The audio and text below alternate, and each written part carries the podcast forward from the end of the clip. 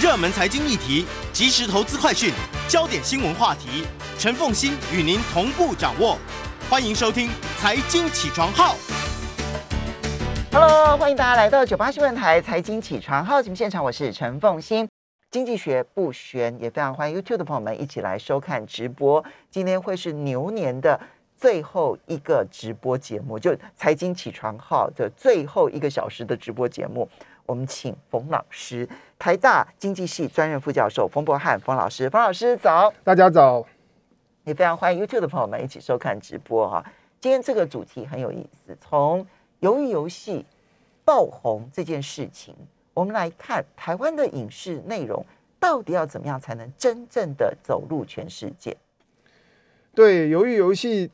以及过去几年韩剧所带来的各种现象，让我们看到这个亚洲的戏剧或者是各国的戏剧，现在都可以透过串流平台走向全世界。我先跟大家稍微报一下鱿鱼游戏的数据。好，其实他们上映八二十八天之后，总观看时数就超过了十六亿小时。嗯，观看的人数是一亿三四千万，但是但是后来那个数字是一直增加，所以大家看到的那个观看人数的版本可能会不太一样。它一共是十六集的啊，不是，不是它它一共几集？它没它它它没有它没有那么多集，它是、哦。对，它只有十集啊，八啊八八集九集哦，所以它我记得它是短哦，它只有八集，九对。它只有八集，对不对？那如果是只有八集的话，那十六亿小时，哦，那那都是几而且而且全球嗯呃，一直到他们上映了一年一个月之后，大概有将近一亿的人是有有有看了超过一个小时以上。OK 对 OK，所以这个所以他的那个，你想想看，全世界的人口数，而且全世界能够用 Netflix 的人口数，这个简直是不得了的数字。对，然后再报一个数据，英国有一个语言学习的机构，他们统计在鱿鱼游戏这个风靡了之后，在英国学韩文的人数增加了百分之七十，嗯，好，增加百分对对，其实，在台湾现在学韩语的人数也非常的多。对嗯，其实然后然后同时他们的演员不只是叫座也叫好。嗯他们里面那个演那个零零一号那个老先生，嗯他拿到了金球奖的这个最佳男配角。嗯，好，这些都是他的鱿鱼游戏的成绩。对，然后之后我们就看到一档又一档的，然后有爱情，之后海岸村恰恰恰，然后有讨论邪教的这个地狱公使，然后有这个孔刘演的这个科幻剧嗯。是宁静海，他们在月球上，所以我们就很多人开始讨论了，为什么韩国可以做到，或者是从他们的经验当中，我们如何来看台湾的嗯。戏剧发展。嗯，好，那我们就要来看说，台湾其实想要能够有国际竞争力，已经想很久了，但是都说我们的资本不足啦，然后制作成本太低啦。但是冯老师，你今天要告诉大家，其实真正的原因不是如此。对，其实台湾曾经是很有国际竞争力的。对我应该二十几年前在美国念书的时候，我的阿根廷同学说他们小时候也是看台剧的，哦，真的、对 我吓一跳童谣小说不是他们他们看那个什么就是武武武侠类的。对对对，我我我小时候可能，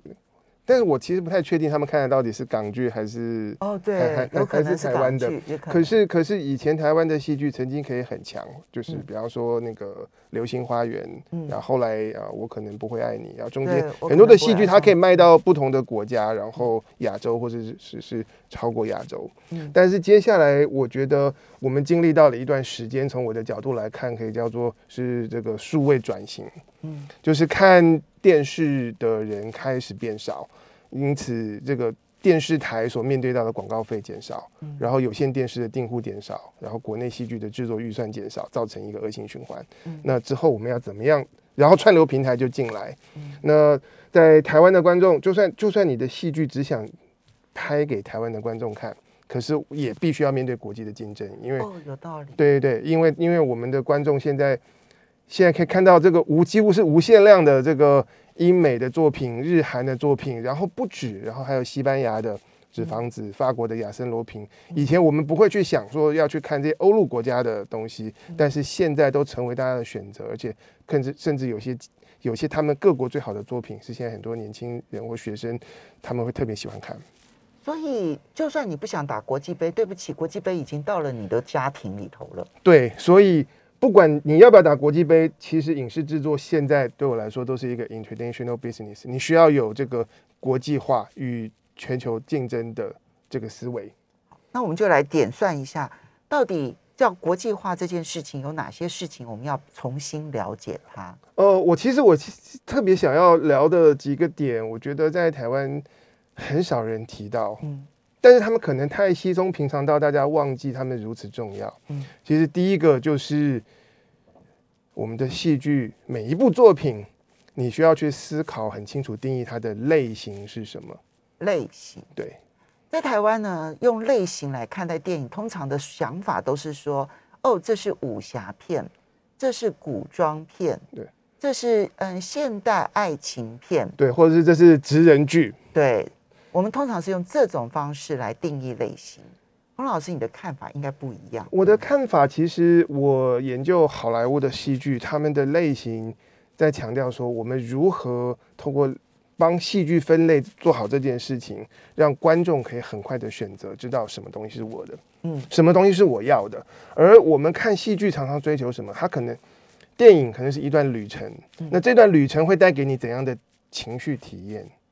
所以情绪体验是重点。对，嗯。然后如果看电视剧，我们就是长时间然后追剧，它可能带给你的效果是陪伴。嗯。那我们想要知道它是什么样的陪伴？我们如果找朋友陪我，我们想找一个滔滔不绝的，还是安安静静的在你旁边的，还是是倾听的？所以类型这个事情要谈的是你的故事带给观众怎样的情绪体验？嗯，是他经历一场我生命中。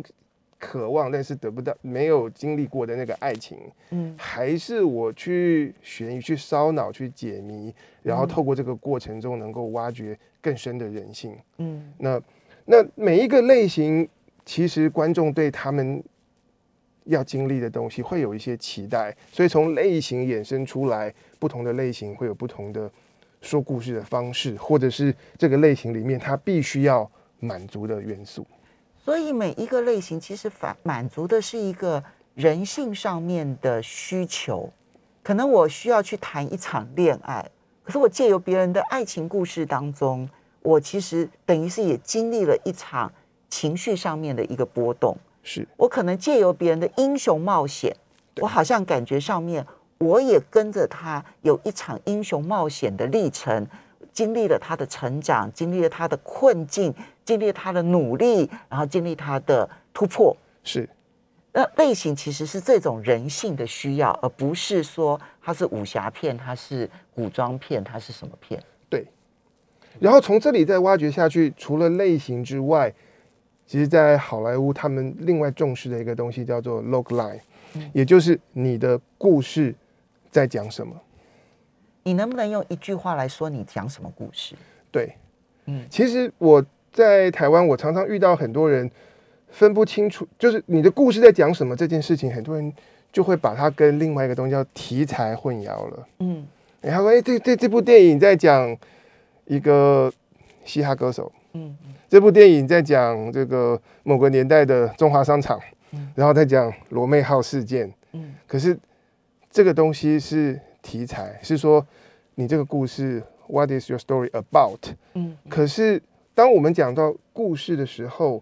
它会牵涉到人。嗯，一个人他有渴望，可是他遇到了困难，因此产生冲突。在这样的情况之下，他采取什么行动，最后带来什么样的改变？我记得啊，其实我们在很早的时候曾经介绍过一本书，叫做《先让英雄救猫咪》。对，王老师，你记得这本书？我记得这本书，对对。这是好莱坞一个很有名的编剧所写的，就是你要如何的写一个好的剧本。对，那这本这上下两册嘛，哈。对，我印象很深刻的时候，他说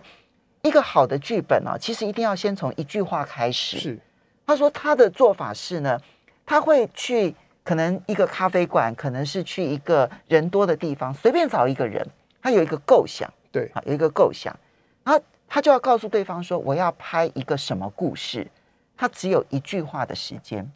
然后对方如果对这一个这一个故事的一句话有兴趣，他就会问说：“然后呢？”嗯，当他然后就表示这一句话对他是有吸引力的，你这个故事才能发展成为一套剧本。如果你那一句话没有办法吸引人家问，然后呢？对不起，你这一句话根本没办法发展成剧本。对，那我其实我们这一句话能不能够梳理出来，其实会影响到我们整个发展剧本或者是戏剧制作的焦点所在。我我举个例子啊。就是美国有一个 The Blacklist，其实一个剧本网，他们上面就有很多很多的剧本，以及这些好莱坞的这些编剧所写的 logline。我谈第一个剧本，它好像还没有拍出来，是关于马丹娜的传记，然后描绘的是他发行他第一张专辑之前所面临到的状况。嗯，我可以想象，如果这个这个电影这个题材是在台湾的话，大家就说啊，这是马黛娜的。故事，然后就要开始推销了。嗯，那但是他们的写法是说，就是一个年轻然后非常有才华的女歌手，嗯，然后在一个可能对性别还不是那么平等的年代，然后她要如何奋斗，然后设法发他的第一张专辑，在这过程中可能面面对到一些来自名利、情欲以及等等的这个五光十色的这个环境。哎，你看，他突然就跨越了时空的要求了耶。对，就是不知道马丹娜是谁的，或是不爱听他的歌的，看了这个描述，你可能也你会也你也会有兴趣。对，那比方说，另外一部电影是已经拍出来了，叫《The Post》，其实就是《华盛顿邮报》当年的那个水门案，然后他们应该是把。这个新闻消息，对，就是当时那个这个越战报告这件事情，对对对。然后当时这个哦，不不，对不起对不起，是水门案，水门案，水门案是就尼克森总统在竞选连任的时候，然后那一个就是到对方的这个阵营里头去偷到他的这些情报的这个事情。对，那好莱坞他们的编剧所写的这个 log line。并不是说这就是我们非常知名的水门案事件，所以大家都知道，然后大家会 会会好奇。他不是，他讲说这个媒体，然后他应该是他的老板或者继承人，对，跟他们的编辑，对，然后面对于要不要揭露这件事这个新闻，他们产生了冲突，而他们的决定会改变他们两个人的人生。哇，他又跨越时空了，对。就是你不是美国人，你不知道水门案，你也会对这样的故事有兴趣。对对，然后它带来了冲突，就是一个报社里面，老板跟这个编辑之间的意见不合，然后他们要怎么解决？尤其他的发行人格兰姆其实跟尼克森关系很好。是对，那，当然我的意思就好的，那个是我自己后续添加的。所以这一句话，我们不会用一个熟悉的水门案的人作为你的推销的重点。它是跨越时空的，然后所有的人都能想要有兴趣的一句话。我们休息一下，马上回来节目现场。欢迎大家回到九八新闻台财经起床号节目现场，我是陈凤欣。在我们现场的是台大经济系专任副教授冯博汉冯老师，也非常欢迎 YouTube 的朋友们一起来收看直播。经济学不学，怎么样子才能够让戏剧走向国际啊？刚提到了我们传统所认为的类型叙述的方式。其实不符合戏剧真正能够能够打入人心的方法。所谓的题材，其实也不应该局限在什么古装戏、什么爱情戏、什么嗯这种什么现代剧、什么偶像剧，不应该是这样，而应该是我们去看一个人性的挣扎。比如说马丹娜的故事，你可能要讲的是一个在性别还不平等的年代，一个有才华的女性如何试图。希望能够发出他的声音，而这中间面对的名利、诱惑、情欲，所有的挑战是好。那这时候你不认识马丹娜，或你不喜欢马丹娜，你都会想要去看。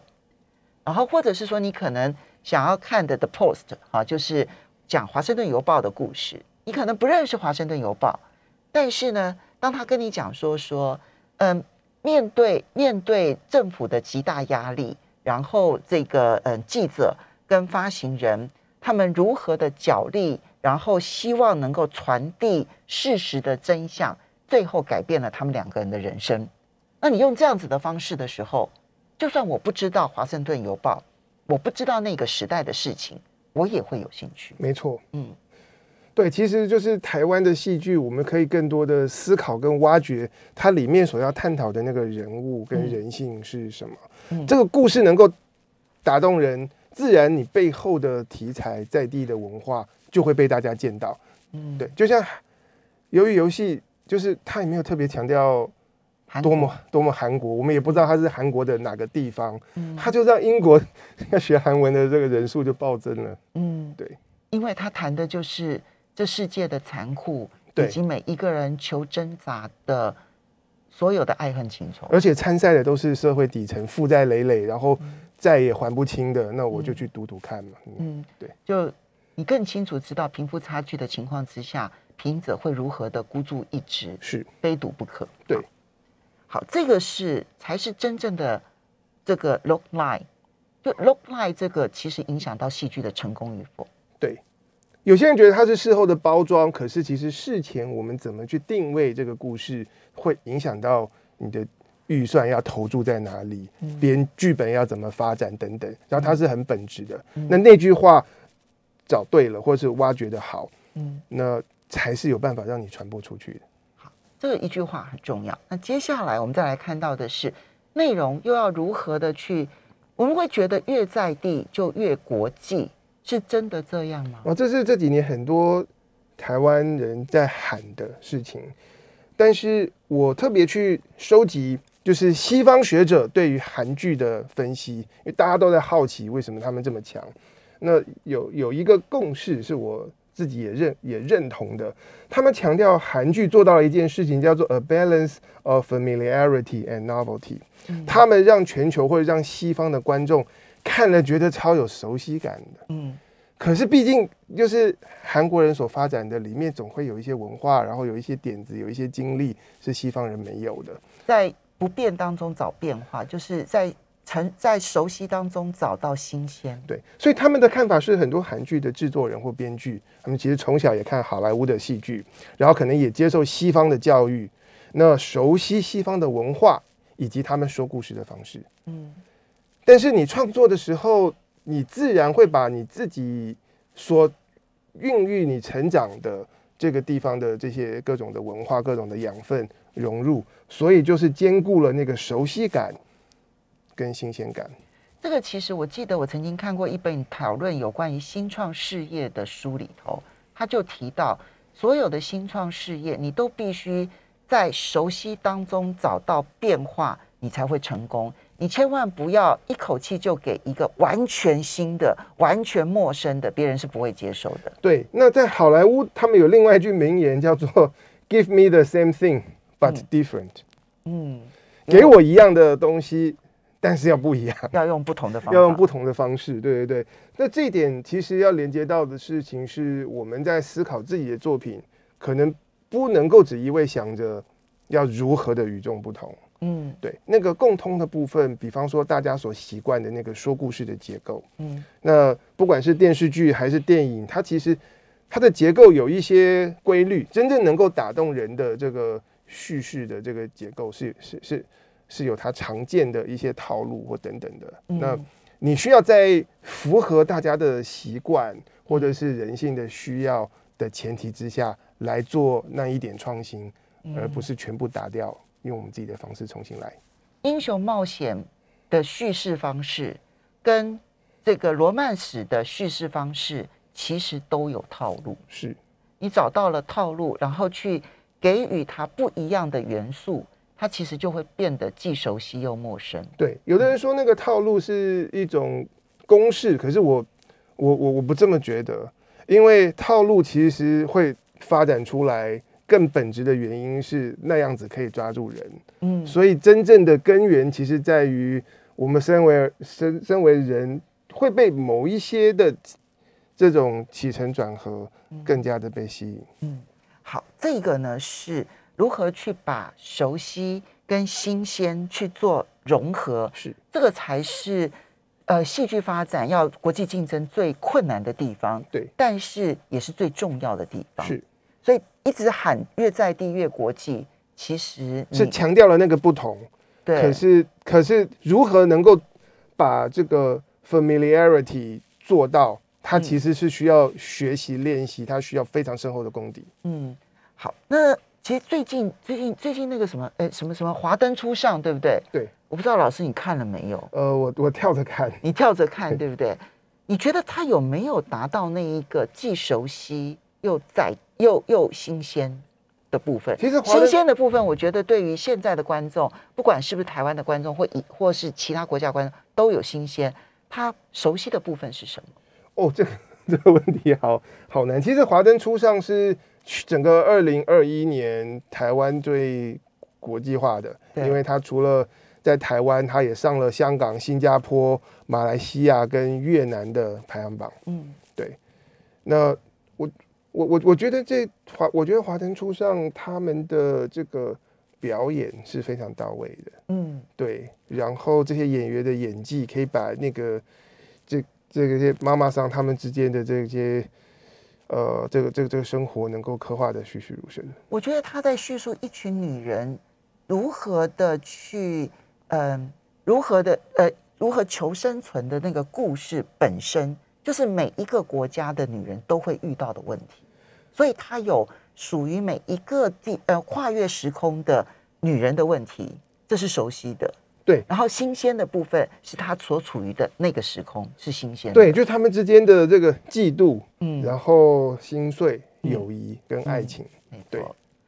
所以这个是有关于怎么样再把题材发展的好。那接下来这就重点就是剧本喽。对，剧本。就讲到另外一件事情，就是我在看台湾的很多影视制作的这个成本结构，嗯。有时候心里会有一个问号，就是为什么几千万或者是上亿的这个投资，就建立在很单薄的剧本，或者那个编剧费只有几十万，嗯，对。然后几十万的剧本不够好吗？是是，我是说比比比例的问题，嗯。对对，大家都说剧本是一剧之本，嗯。那你的故事就从就是你你之后所有的这个投资，包括演员的表演、服化道制作、后嗯后置，都是都是在演绎这个故事。但是如果这个故事它本身角色不吸引人，或者它故事本身有缺陷，或者根本不好看，那那那你后面那几千万投下去是做什么？但是现在我遇到的一些制作人，他们每个人都在喊说缺编剧、缺编剧、缺编剧，嗯很难找人，找不到人。嗯，对，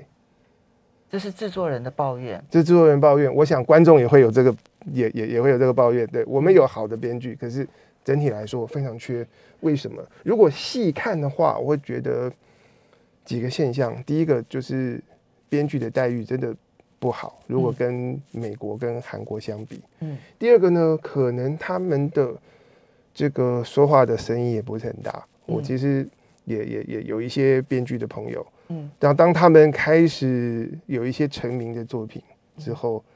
大家都想要转当制作，转当导演，嗯不想再当编剧。我觉得一个行业如果会变成这样的话，它可能其实背后是错的，对不对？对对对，我曾经看过另外一个金钟奖编剧，他有分享，他说要看这个领域是不是好，就看说是不是大家会留下来，以及有很多人都想要去进这一行做做这件事。我有一个我自己很喜欢的编剧啊，然后他的片子呢，就说只要挂上他编剧，我就想看这样子。好，那他最近去当导演，是也去当制作人了。对啊，嗯，其实他的表现一直都非常的好。那他想要去转为做导演，这个当然是个人的选择。可是这可能也是反映了，就是这一个这一个行业里头的一个大困境，就是编剧自己都不肯定自己。呃，不是，呃，我我觉得这个有些是被迫的，就是说这整个产业或者是嗯。在过去很长一段时间，政府要申请补助辅导金或者是创投，然后你去看那个表单设计，你也可以看得出来整个权力的结构，然后声声音大，然后力量强的，可能在电影里面是是导演，很多时候是导演，嗯再来后来是后来或者是这个制制制片，嗯或者也常常看到那个声音最大的是那个中间人，嗯，对。所以这就是问题之所在，就编剧反而发现到说他没有办法借由一个好的剧本让我自己有所发挥，所以我必须要去走到所谓的甲方，这样子我才有说话的分量。所以我要变制作人，我要变导演，我才能够真的让我戏剧所想象的场景能够真正的重现出来。对对，但是我现在说明一下，就是很多我一些编剧的朋友，我们并没有问过他们是怎么想的，但是我们是可以从行为来推断，大家都想移到这个甲方。那可是那那谁来谁来写剧本？嗯那我们如何要提高这个编剧的待遇？然后从另外一个从这个另外一个角度来说，其实在美国他们有还有一句话叫做，在电视剧的领域啊，那个编剧才是王，才是那个统治者。我们休息一下，马上回来。欢迎大家回到九八新闻台财经起床号节目现场，我是陈凤欣。在我们现场的是台大经济系专任副教授冯博汉冯老师，也非常欢迎 YouTube 的朋友们一起来收看直播《经济学不学》。呃，老师，剧本很重要，编剧很重要，所以怎么样提升编剧在一出戏里头的主导地位很重要，不只是待遇而已哦，待遇当然要提升。嗯对我，我因为我刚才提到说，其实，在电视剧的领域，美国人好莱坞他们讲说，编剧才是那个统治者，对，就是他的那个剧情跟人物的塑造，其实是影响我们会不会追下去。嗯所以美剧的制作人，他们称之为 showrunner。如果看好莱坞的教科书或他们知名的这些戏剧，他们的 showrunner 一定没有例外是编剧出身。然后那个 showrunner 他是需要写剧本的，嗯，对他不是那 showrunner 要做些什么事呢？showrunner 他两种职责二合一，第一个他是编剧统筹，嗯第二个他是监制之一，需要做重要、各种重要的这个创意的决策。所以就包括了说，嗯，这里面我的演员挑选可能是由我来决定，甚至于导演由我来决定。呃，导演他不一定，他他是最了解那个故事的人，所以在这个故事要执行下去，什么地方是重点，什么地方值得多花钱，然后我们要呈现什么样的效果。哦，对，我怎么样子在重点的地方花到对的钱？对这接下来就要谈资本了。对，资本当然也是大问题。资本的话，我曾经算过、啊，因为其实一直到非常近期，可能很多的台剧，可能一集制作预算三四百万就算不错。当然这两年慢慢很多上去了，五六百万、八九百万，或者嗯一单集破千万的都有。嗯先拿那种常见的来比的话，韩剧单集的制作预算是台剧的十倍，就是像什么阿尔罕布拉宫的回忆，它一集大概是折四千万台币。嗯，然后我们如果再看美剧里面最豪华的，像《权力游戏》的预算又是韩剧的十倍。哇，所以他们是我们的一百倍。在在以前，可能我们觉得这个预算的差距不是很重要，但是现在透过串流平台，你上 Netflix 各国戏剧这样子摆在一起给大家挑选，然后你的制作预算不管怎么样，还是会影响到它的那个孵化到各种你的视觉效果到底有多精致。嗯，对，对。当你要打国际杯的时候，他们都在平台上面啊。那你在挑选的时候，这个资本就差很多。对，那问题是这个资本是从哪里来？嗯那其实一直到近年来，大家说主力的资金来源，其实很多时候是政府嗯，这个没错。公示、前瞻计划、对辅导金。对，那后来呢？现在呢，可能会挹注为意这个投比较多的，可能是这些国际平台嗯或者是串流平台。嗯那其实来自政府的资金，我觉得协助产业利益良好，问题是它不是一个商业化的东西。嗯对然后政府可能它会有它的政策的目标，然后纳税人的钱，可能他们投资的东西更重视社会价值嗯等等。嗯，所以你当你不是纯商业的考量的时候，你的市场可能反而不见得能够有很好的结果。对但是从商业的角度，如果从串流平台出来的就好了。串串流平台现在有一些就是靠的是国际的平台，当然台湾像是那个台湾大哥大买 video，、嗯他们非常积极，嗯对，然后现在也有新的这个影视投资公司开始陆续有，然后也有一些这样子的这个投资人，他们是很关注、很重视剧本嗯的这个发展，然后像去年《火神的眼泪》表现也真的很好，是呃，熟呃《熟女养成记》也表现得很好。对，所以这这这这个这个领域其实会是，其实现在的政府也在努力的思考如何用政策来引导更多的资金能够进入这一块。好，那所以你觉得到底要怎么样让台湾真正有创意，可以去打国际杯？真正有创意，我觉得第一个是我们怎么样能够把解决缺编剧的问题，嗯然后他没有办法一触可及，因为你一开始跳过去，可能我们现现有的这些很多的编剧还需要在成长，他们才能够变得更更好。更好，还有更多人进来，它是需要时间的。可是我们要认知到这一块是是是一个重点，然后资金进来，再再下来一块，我的想法是很多新的创意。开发创意其实是需要冒险，所以当我们开发新的这个戏剧的企划或者写写剧本的时候，你可能写了五个，有一个是值得拍的，然后它，然后然后几部值得拍的，它出来了一一部爆款，嗯。那是我们的制度要没有什么样的方式是让大家愿意去冒险去尝试？其实这一点在呃好莱坞的做法是常常是这样，资本的一方跟有创意的一方，他们是透过一个叫优先权或者是 first look 的方式来合作，就是出资的一方，我就帮你出你整年的这个工作费，嗯，然后让你可以一直产出新的剧本跟企划案。那必须眼光很好。对，没有，但是并不是说我出钱让你写，你写出来的东西就是我资方的或者是制作公司的，我取得到的只是一个优先权。权。然后在你写完完成的作品底下，如果